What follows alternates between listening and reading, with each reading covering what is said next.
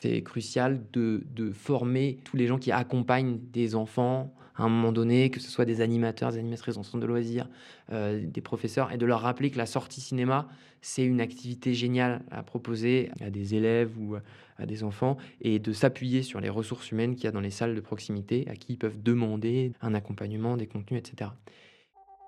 Attenant à un grand centre commercial, en plein cœur du centre-ville de Montreuil, situé en Seine-Saint-Denis, le cinéma Le Méliès a fait peau neuve en 2015. Dans son vaste hall lumineux, une énorme planète est suspendue au plafond. Avec ses six salles offertes aux passionnés du 7e art, il est aujourd'hui considéré comme l'un des plus grands cinémas d'Europe, classé art et essai. Pour cette ville de banlieue au riche passé industriel et artistique, l'alternative fait recette, et ces recettes sont bien employées. Ce cinéma se distingue par l'attention qu'il porte aux différents publics qu'il reçoit, et notamment sur la question de l'inclusivité, gros sujet pour le cinéma. Car en plus de toutes ces actions pour le jeune public, le Méliès développe des séances adaptées aux seniors, aux malentendants, aux malvoyants, aux personnes avec un handicap complexe. Victor Courjon est responsable de la conquête des nouveaux publics. Développer ce type de séance est donc typiquement ce sur quoi il travaille tous les jours. Donner la parole à Victor, c'est rencontrer un acteur culturel et politique obstiné par l'équité, qui a analysé la répartition des salles de cinéma à l'occasion des mutations occasionnées par le Grand Paris pendant ses études. C'est surtout écouter combien l'autre lui importe dans toute sa singularité. J'avais envie qu'il me raconte comment il avait transformé ce qu'il anime en profession, qu'il me donne son point de vue sur le secteur du cinéma qu'il explore avec tant d'enthousiasme. Encore une belle rencontre permise par Futurat Cinéma. Et ça, je ne pouvais pas la garder que pour moi. Dans Nouvelle Séance, découvrez une personnalité qui fait bouger le cinéma depuis l'intérieur et qui participe à le réinventer.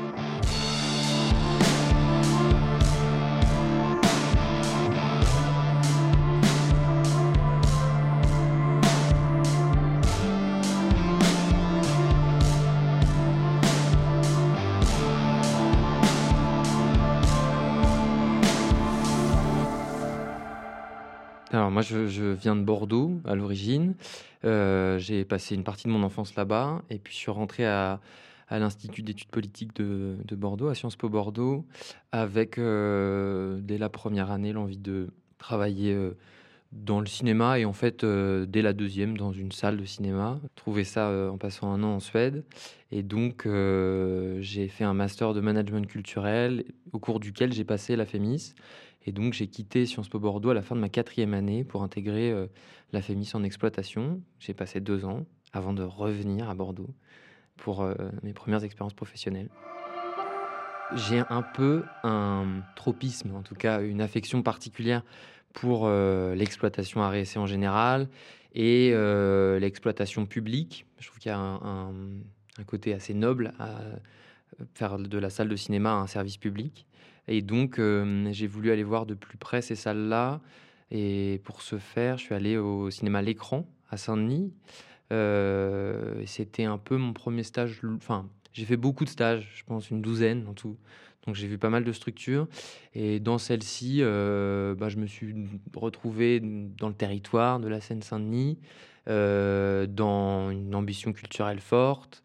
Et puis il y avait une dualité. Enfin, le, stage était double. Il était à la fois euh, sur la salle de cinéma et en festival, puisqu'il y avait une édition des journées cinématographiques dionysiennes euh, qui s'appelait Rebelle Rebelle. Et donc, on a. Euh, enfin, j'étais vraiment impliqué dans ce projet-là. Et en fait, je me suis retrouvé lancé à fond la caisse dans ces deux univers qui ont toujours été euh, fait partie de ma vie professionnelle et, aussi de spectateur euh, jusqu'à maintenant. Donc en fait, quand j'ai commencé à travailler, j'ai directement travaillé pour deux structures, une salle de cinéma, le cinéma Jean Eustache à Pessac, et un festival qui, se passe dans cette salle, qui est le Festival international du film d'histoire de Pessac. Et c'est un des gros festivals du Sud-Ouest. Euh, ça se déroule au mois de novembre il y a 40 000 spectateurs.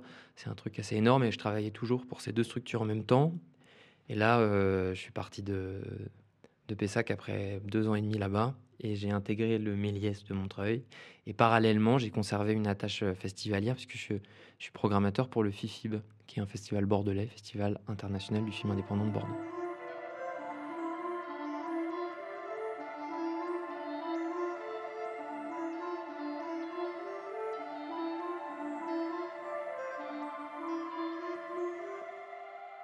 La salle, c'est quand même un, un organisme vivant, collectif, euh, où il faut d'abord s'intégrer à une équipe, avoir euh, conscience des méthodes de travail de chacun. Et puis moi, j'ai occupé des postes qui sont euh, un peu nouveaux dans les salles de cinéma, qui sont des postes de développement des publics. Et en fait, on est sur une nouvelle génération de structuration d'équipe, puisque dans les années 90, 2000, on a un peu commencé à voir se généraliser les postes de responsable jeune public. Et puis, en fait, cette question du développement des publics de manière plus large, euh, qui peut être euh, spécialement euh, ciblée sur les publics jeunes, les 15-30. Ça, c'était le cas à Pessac. ça, c'est bah, une dynamique nouvelle et, à mon avis, nécessaire, qui est couplée avec un, gros travail de communication dans la salle où je suis maintenant, à Montreuil. Et donc, en fait, on peut pas vraiment plaquer quoi. À aucun moment, je me suis senti euh, porteur d'une idée euh, préalablement conçue et que j'allais développer dans une salle. Et c'était plutôt un travail euh, directement avec le terrain, avec les spectateurs, et un travail partenarial énorme qui ensuite te pousse à ben, tenter des choses innovantes, plus ou moins innovantes autour. Bah, ça peut être du jeu vidéo, ça peut être des activités de médiation inédites, inouïes, ça peut être un travail cinéphilique très pointu. On peut aller chercher du côté du théâtre, de la musique. Après, moi, je suis vraiment un, un background cinéma, quoi. c'est la chose que je connais le mieux. Et en même temps, euh, les exigences sont pas vraiment les mêmes euh, et sont liées aussi aux, caractéristiques démographiques. À Montreuil, on n'est pas du tout dans la même ville qu'à Pessac. On est dans une zone périphérique, euh, dans un cinéma à essai assez grand. Il avait six, cinq salles au Jean Eustache, six salles au Méliès.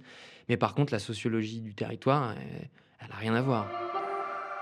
Montreuil, c'est une ville euh, où il y a euh, une grosse euh, partie de la population qui travaille dans, enfin qui est intermittent, intermittent du spectacle. Et en même temps, il y a aussi beaucoup de gens qui sont dans une plus grande pauvreté, des grandes inégalités, une diversité des origines géographiques des familles, etc., qui est absolument dingue.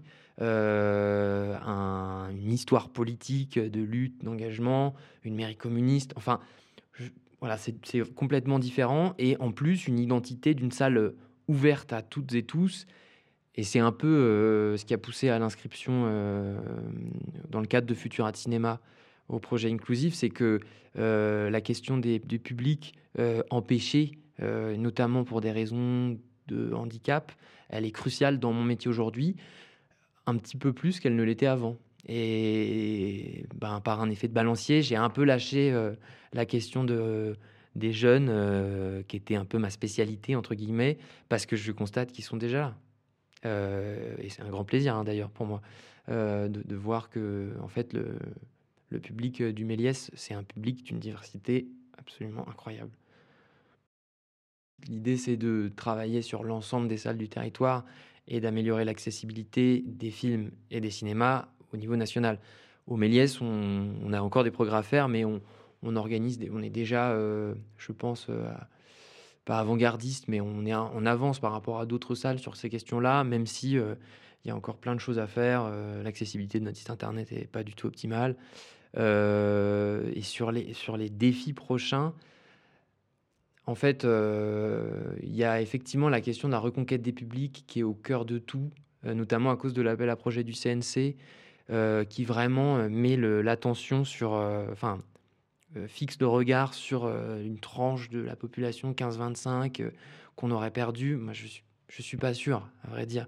Je pense qu'il y a un âge où on va pas trop dans les salles même si ça veut pas dire qu'on doit pas avoir des politiques volontaristes vis-à-vis d'eux, qui doivent être, à mon avis, plus de programmation que tarifaire. Et la base du travail, de toute façon, ça doit rester les films. Voilà. Donc, il faut aussi sortir des films que euh, les jeunes spectatrices et spectateurs, dans leur grande diversité, ont envie de voir. Euh, et puis, euh, l'année dernière, tout le monde avait en tête l'idée que peut-être il y a deux ans plutôt, les plateformes allaient mettre en danger, en péril les salles de cinéma. Je, ne suis pas sûr, même si le confinement est passé par là, a complètement bouleversé les habitudes, donc il faut réhabituer les gens à, venir en salle. À mon avis, l'inquiétude, et je dis ça sans aucune animosité, elle est plutôt du côté des multiplexes. C'est-à-dire de cinémas qui ont construit un modèle commercial basé sur l'exclusivité, et qui cette exclusivité, voilà, elle est un peu fragilisée par euh, les nouveaux modes de diffusion. Alors que quand on est dans une salle à réessai comme le Méliès, euh, dont l'ADN c'est la rencontre, la rencontre entre spectateurs, mais surtout la rencontre avec des équipes de films, il y en a quasiment une par jour. Euh, bah, on, a encore des milliers de raisons d'être attractif, attirant aux yeux de, notre public et, des prochains, prochains, prochaines spectateurs, spectatrices, spectateurs euh, qui pourraient tomber sur notre programme ou, des événements qu'on fait. Euh, l'essence de la salle, qui est de regrouper des personnes dans un même lieu pour admirer une œuvre euh, et partager des émotions, des, paroles.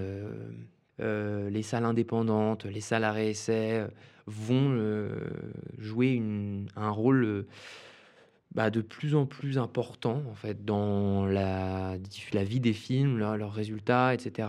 Après, il y, aura forcément des, innovations. On va peut-être passer un petit peu plus de, enfin, comment dire, ouvrir la salle aussi à, des prises de parole qui ne seront pas uniquement des projections de films. C'est des choses que moi je faisais beaucoup dans mon précédent travail avec l'Unipop, c'est-à-dire de la conférence accompagnée de cinéma. Euh, et là, on parle de 300, 400 spectateurs dans la même salle qui viennent toutes les semaines. Donc en fait, le public, euh, si on est un peu inventif et surtout qu'on lui propose du cinéma ou alors d'autres formes d'art ou disciplines de qualité, bah, évidemment qu'il vient.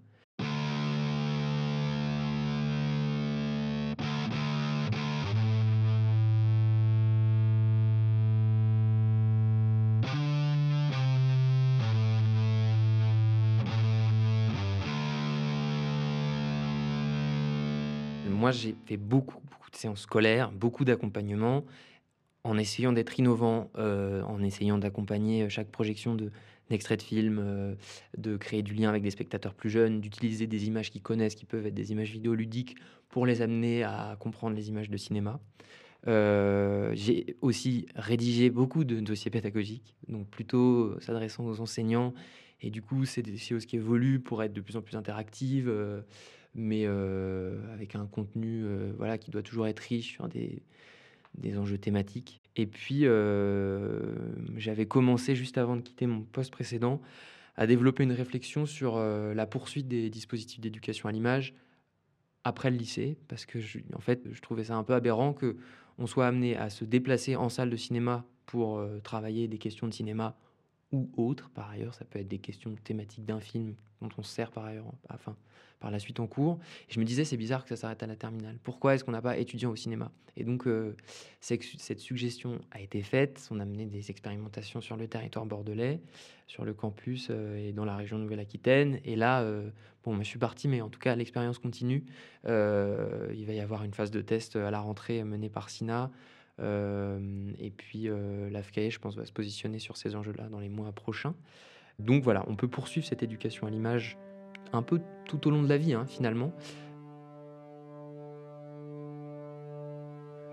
J'ai pas très envie de faire un laïus pour dire que c'est absolument crucial aujourd'hui de renouveler les. Enfin, de, continuer à éduquer aux images face à la prolifération. Voilà, je pense que tout le monde est au courant qu'on est soumis à un régime d'images extrêmement dense et que il faut être, il faut savoir les comprendre, savoir apprécier. Moi, je pense qu'il faut éduquer aux images, éduquer à la salle de cinéma pour faire prendre du plaisir.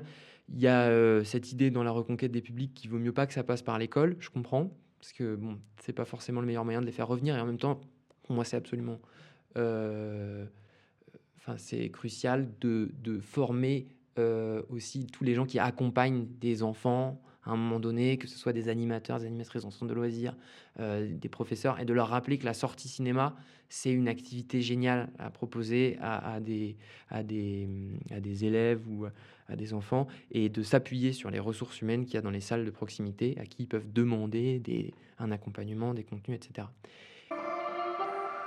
Sur des questions d'accessibilité, euh, l'éducation à l'image, euh, est un peu en plein questionnement là-dessus. Et l'association Retour d'Images prépare un site internet avec un travail très conséquent d'audit et de, propositions, de méthodes, d'accompagnement pour travailler sur l'accessibilité de, de, ces, de, différents dispositifs pour des publics scolaires porteurs ou non de, handicap. Et je pense que c'est crucial aussi.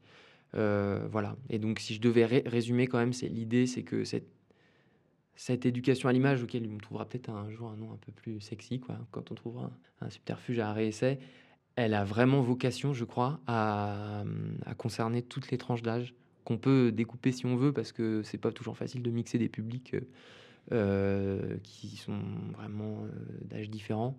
Ils n'ont pas forcément les mêmes attentes, mais on peut faire des propositions pour chaque tranche d'âge sur ces dynamiques-là, qui sont des dynamiques d'accompagnement au film, euh, avant, après euh, les séances, mais toujours en salle de cinéma, à mon avis. Vous venez d'écouter Nouvelle Séance, le podcast qui vous donne à entendre celles et ceux qui font bouger le cinéma depuis l'intérieur. Si cette série vous inspire, que vous portez une initiative ou que vous avez des idées pour créer des séances spéciales, n'hésitez pas à m'en parler. Je me ferai une joie de vous répondre et de les relayer.